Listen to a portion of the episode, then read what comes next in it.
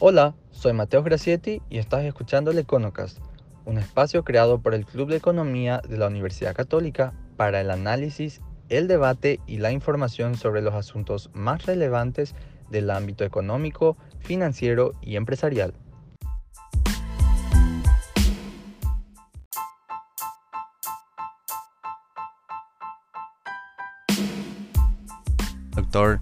Jorge Garicocha, estamos hablando, Mari Carmen, sobre informalidad en Paraguay y, y, realmente cómo es no solamente, eh, no son solamente datos, no son solamente eh, una realidad, pero sí que una preocupación, ¿verdad? Eso debe ser una preocupación y por supuesto, eh, ¿quién mejor que economistas y gente capacitada para discutir soluciones y posibles resoluciones a este problema de larga data, ¿verdad? Así mismo, y de acuerdo a estimaciones, como estábamos hablando con el doctor Jorge, eh, las diferencias de ingreso para ocupados formales y ocupados informales es muy importante. Alrededor del 27% menos gana un informal.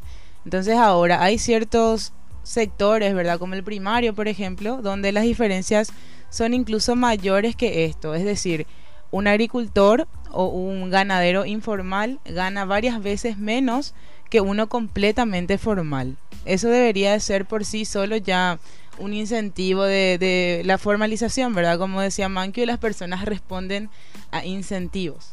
Así es, importante mencionar estas cuestiones, Mari Carmen, porque ¿qué es lo que pasa? El país viene creciendo, por supuesto, ahora la pandemia nos golpeó, pero estamos con grandes expectativas para el otro año y uno ve que en Paraguay, a pesar de todo, vienen grandes inversiones, especialmente en la zona de Concepción. Estas empresas, eh, por, por, los por las certificaciones de calidad que deben cumplir y por la trazabilidad de toda su producción, trabajan en cadenas de valor formales. Es decir, si buscan algún servicio de transporte, necesariamente el, el camionero o, el flete que, pueda proveer servicios necesita tener eh, papeles, necesita contar con un registro de contribuyente.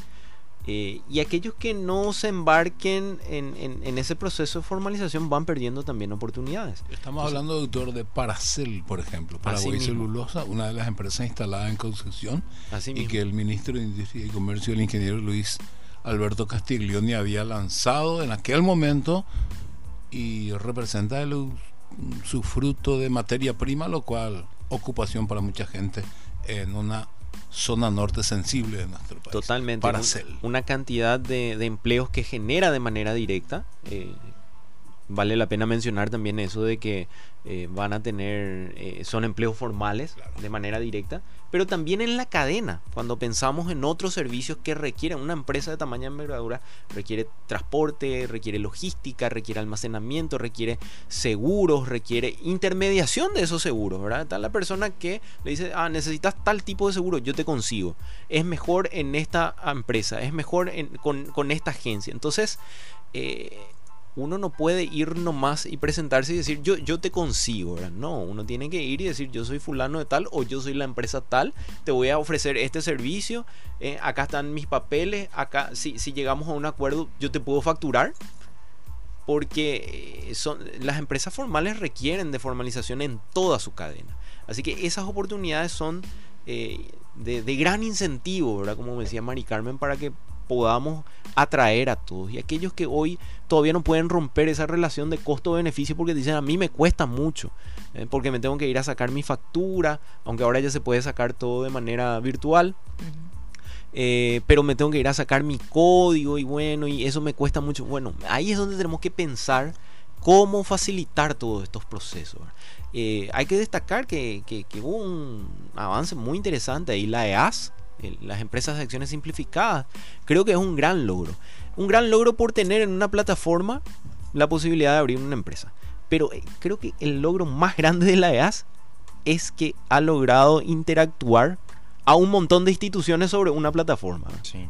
Entonces, creo que ese es un poco el camino, coordinar las acciones que, tenemos. Hace rato hablábamos del enorme esfuerzo de insertar a muchas empresas y personas, personas físicas a, un sistema tributario, pero que lastimosamente hoy están suspendidos, que lastimosamente hoy están bloqueadas porque quizás no se insertaron en todo ese proceso de cómo desarrollar la producción, de cómo estar insertados en cadenas de valor formales, de cómo ser partícipes de, un mercado que realmente eh, reditúe una productividad y nos empuje para ir hacia más adelante. Y quiero más destacar también acá lo siguiente, que qué es lo que pasa cuando están estas eh, estas unidades económicas informales porque parecería ser que estuvimos hablando de que las economías las unidades económicas informales tienen luego baja productividad no no no, no son muy rentables eh, no tienen mucho acceso al crédito entonces están en una situación siempre vulnerable sí pero lo que pasa es que aún así tienen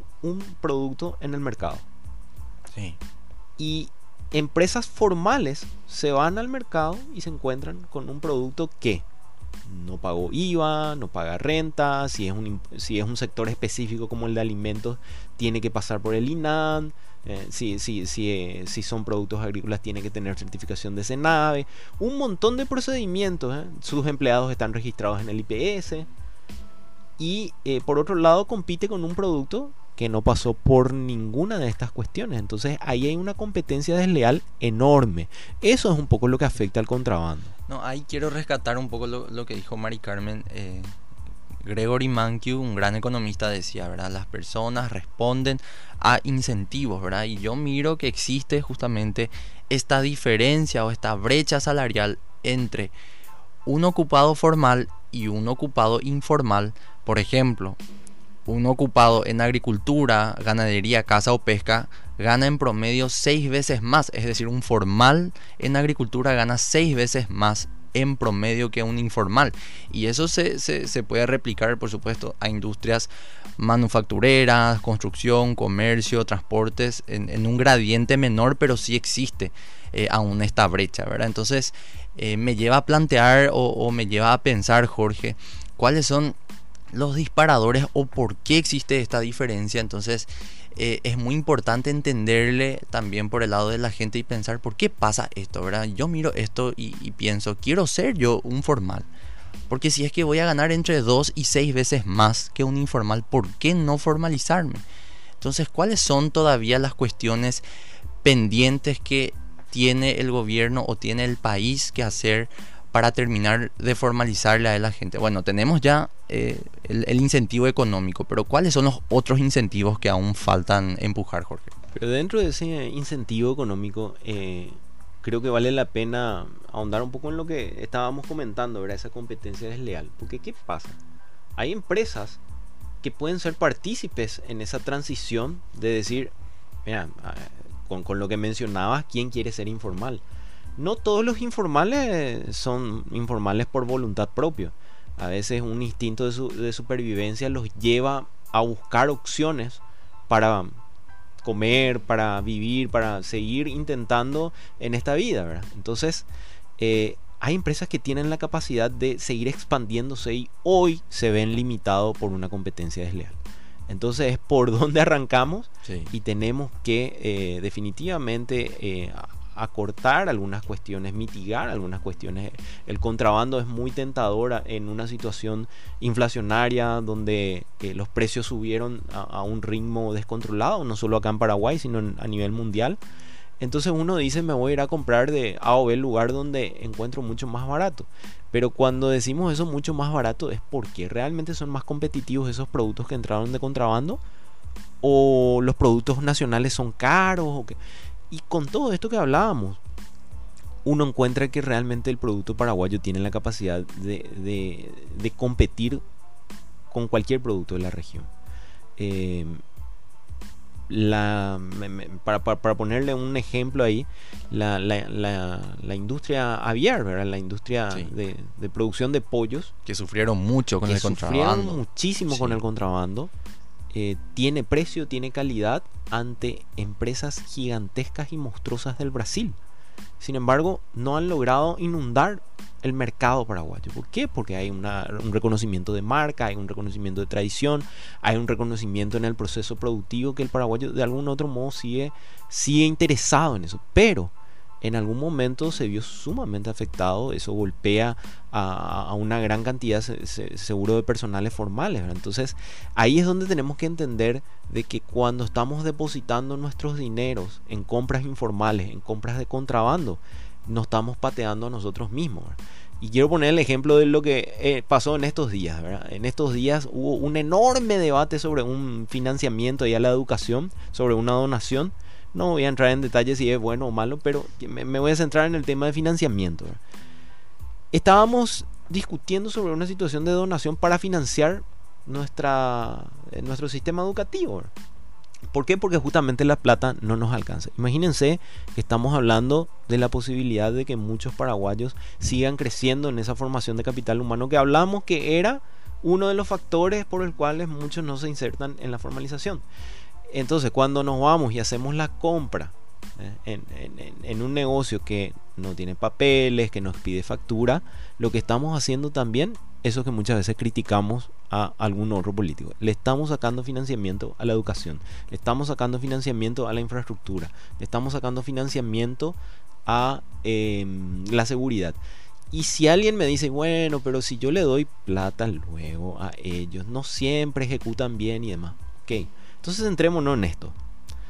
Le estamos sacando el puesto de trabajo a aquel que hoy tiene la posibilidad de estar en un puesto formal, un puesto formal que implique que cuando llegue a una edad avanzada va a tener una jubilación, va a poder estar tranquilo porque ese es otro tema, eh, mm, parece que la cadena nunca se corta y estamos en un círculo vicioso constante porque hay familias que trabajaron, hicieron un gran esfuerzo eh, en el sector informal, pero de algún modo lograron que, sus hijos puedan estudiar y después su hijo estudia y todos los recursos de ingresos que tiene tiene que gastarlo en eh, tratar de solventar a, su, a sus padres, a su hermano, ¿por porque no tuvieron lastimosamente acceso a la jubilación.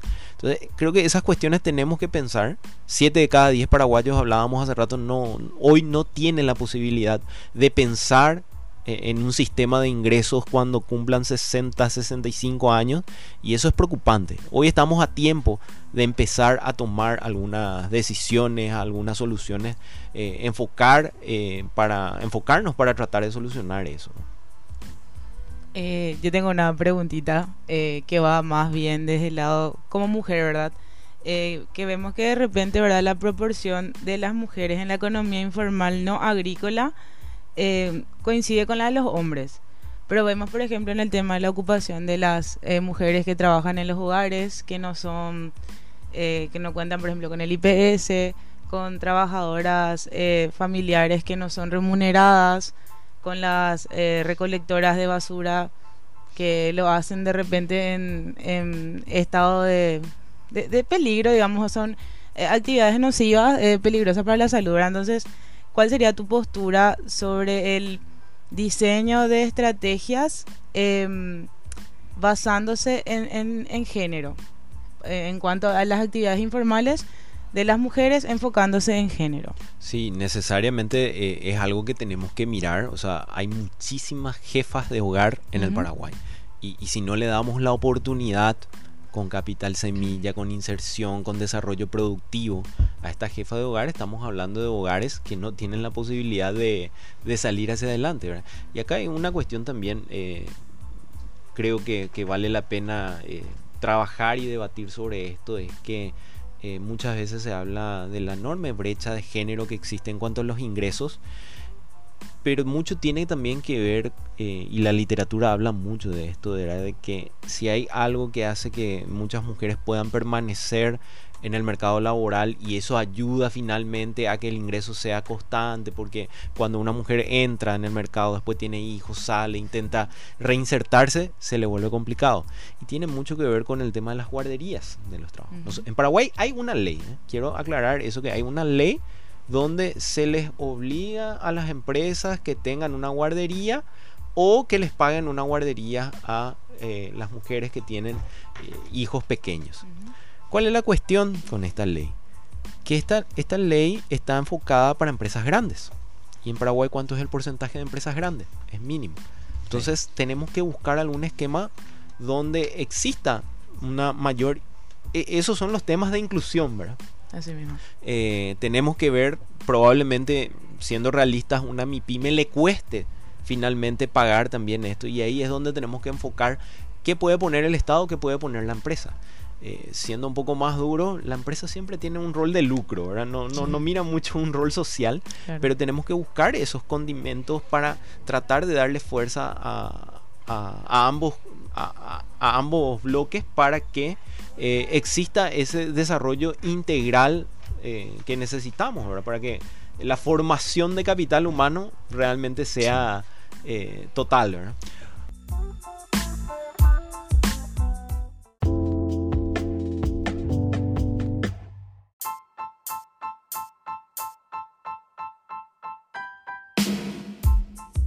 doctor Jorge Garicocha. Estamos hablando, Mari Carmen, sobre informalidad en Paraguay y, y, realmente cómo es no solamente, eh, no son solamente datos, no son solamente eh, una realidad, pero sí que una preocupación, ¿verdad? Eso debe ser una preocupación y por supuesto, eh, ¿quién mejor que economistas y gente capacitada para discutir soluciones y posibles resoluciones a este problema de larga data, ¿verdad? Así mismo, y de acuerdo a estimaciones, como estábamos hablando con el doctor Jorge, eh, las diferencias de ingreso para ocupados formales y ocupados informales es muy importante. Alrededor del 27% menos gana un informal. Entonces ahora hay ciertos sectores, ¿verdad? Como el primario, por ejemplo, donde las diferencias son incluso mayores que esto. Es decir, un agricultor o un ganadero informal gana varias veces menos que uno completamente formal. Eso debería de ser por sí solo ya un incentivo de, la formalización, ¿verdad? Como decía Mankio, las personas responden a incentivos. Así es, importante mencionar estas cuestiones, Mari Carmen, porque ¿qué es lo que pasa? El país viene creciendo, por supuesto, ahora la pandemia nos golpeó, pero estamos con grandes expectativas para el otro año y uno ve que en Paraguay, a pesar de todo, vienen grandes inversiones, especialmente en la zona de Concepción. Estas empresas, eh, por, por, los por las certificaciones de calidad que deben cumplir y por la trazabilidad de toda su producción, trabajan en cadenas de valor formales. Es decir, si buscan algún servicio de transporte, necesariamente el, el camionero o, el flete que, pueda proveer servicios necesita tener eh, papeles, necesita contar con un registro de contribuyente. Eh, y aquellos que no se embarquen en, ese proceso de formalización van perdiendo también oportunidades. Estamos hablando, doctor, de Paracel, por ejemplo, Paraguay Celulosa, una de las empresas instaladas en Concepción, y que el ministro de Industria y Comercio, el ingeniero Luis Alberto Castiglioni, había lanzado en aquel momento y representa su fruto de materia prima, lo cual ocupación para mucha gente en una zona norte sensible de nuestro país. Totalmente. Para una cantidad de, empleos que genera de manera directa. Eh, vale la pena mencionar también eso de que eh, van a tener, eh, son empleos formales de manera directa, pero también en la cadena, cuando pensamos en otros servicios que requieren, una empresa de tamaño envergadura requiere transporte, requiere logística, requiere almacenamiento, requiere seguros, requiere intermediación de esos seguros, ¿verdad? Está la persona que le dice, ah, necesitas tal tipo de seguro, yo te consigo. Es mejor en esta empresa, es mejor con, con, esta agencia. Entonces, eh, uno no puede ir nomás y presentarse y decir yo, yo te consigo, ¿verdad? No, uno tiene que ir y decir yo soy fulano de tal o yo soy la empresa tal, te voy a ofrecer este servicio, eh, acá están mis papeles, acá si, si llegamos a un acuerdo yo te puedo facturar. Porque eh, son, las empresas formales requieren de formalización en toda su cadena. Así que esas oportunidades son eh, de, de, gran incentivo, ¿verdad? Como decía Mari Carmen, para que podamos atraer a todos. Y aquellos que hoy todavía no pueden romper esa relación de costo-beneficio porque dicen a mí me cuesta mucho, eh, porque me tengo que ir a sacar mi factura, aunque ahora ya se puede sacar todo de manera virtual. Eh, pero me tengo que ir a sacar mi código y bueno, y eso me cuesta mucho. Bueno, ahí es donde tenemos que pensar cómo facilitar todos estos procesos. Eh, hay que destacar que, que, hubo un avance muy interesante ahí, la EAS, las empresas de acciones simplificadas, creo que es un gran logro. Un gran logro por tener en una plataforma la posibilidad de abrir una empresa. Pero eh, creo que el logro más grande de la EAS es que ha logrado interactuar a un montón de instituciones sobre una plataforma. Sí.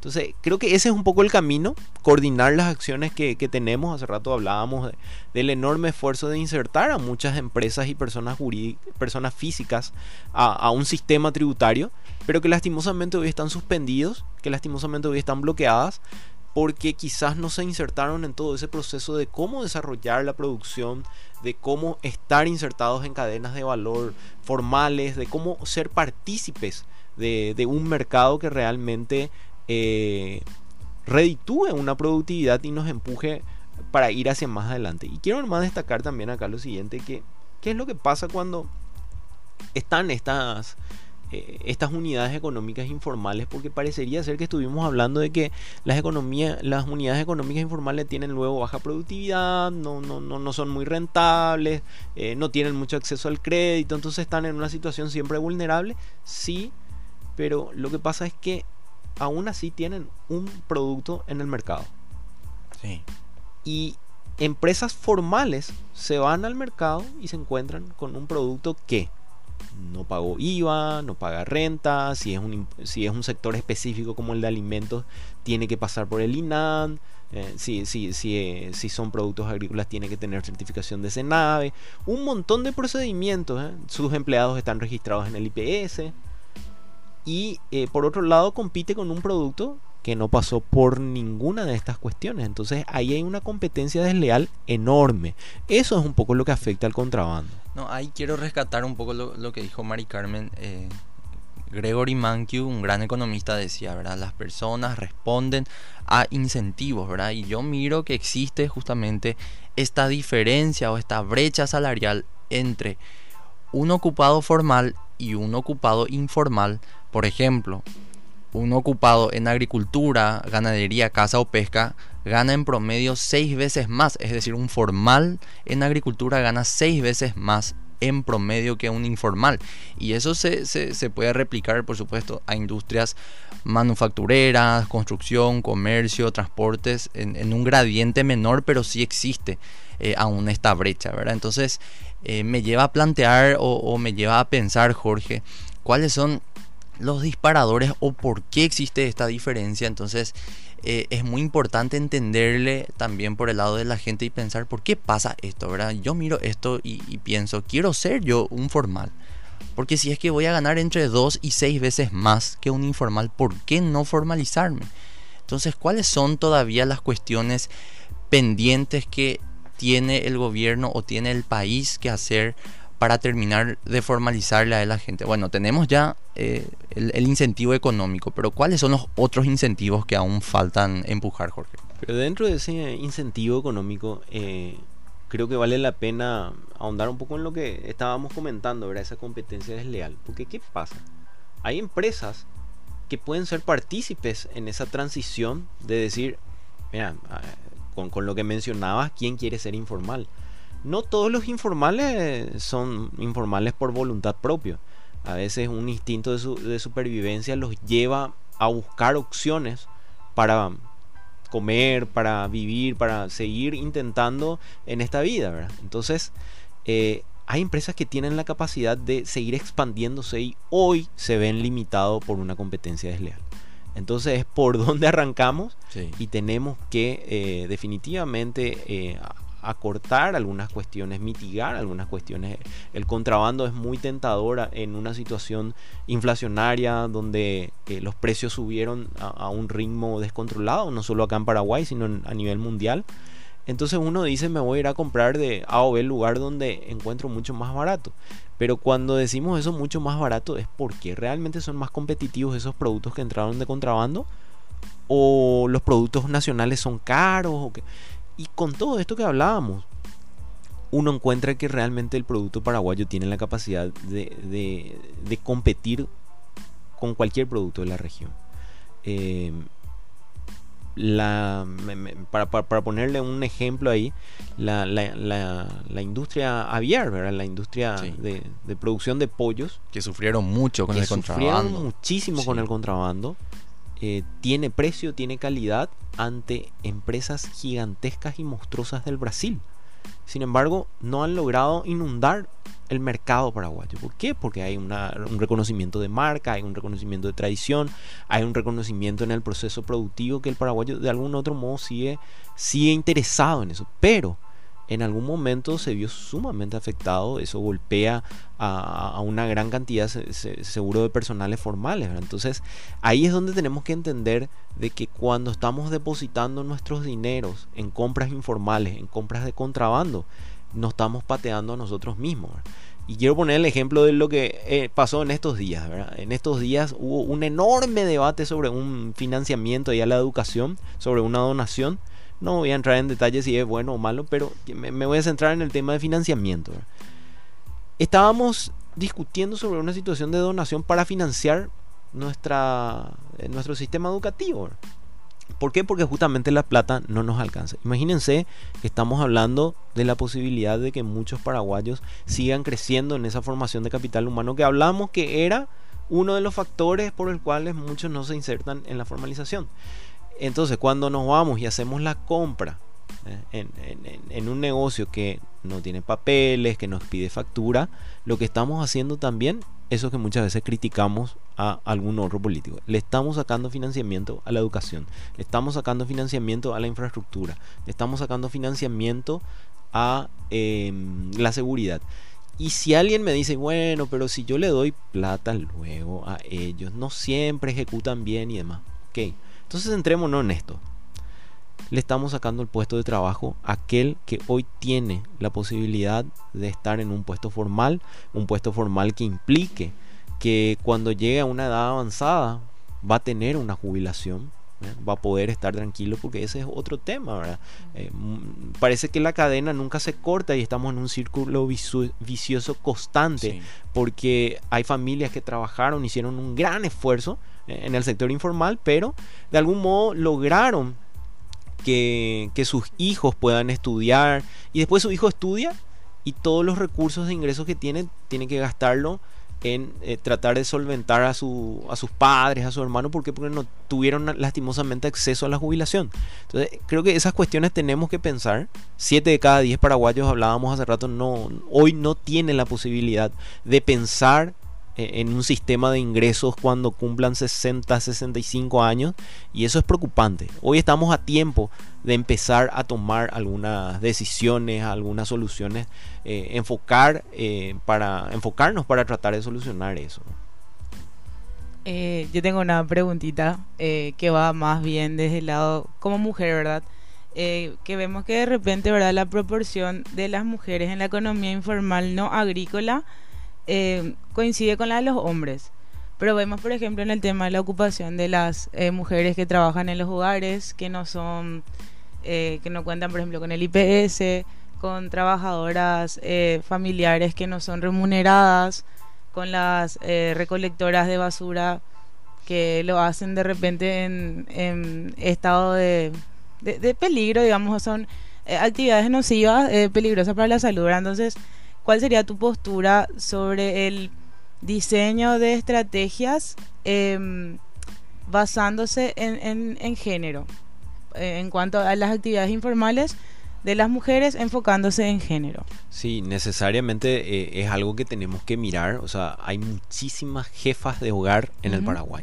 Y, y, si no le damos la oportunidad con capital semilla, con inserción, con desarrollo productivo a esta jefa de hogar, estamos hablando de hogares que no tienen la posibilidad de, salir hacia adelante.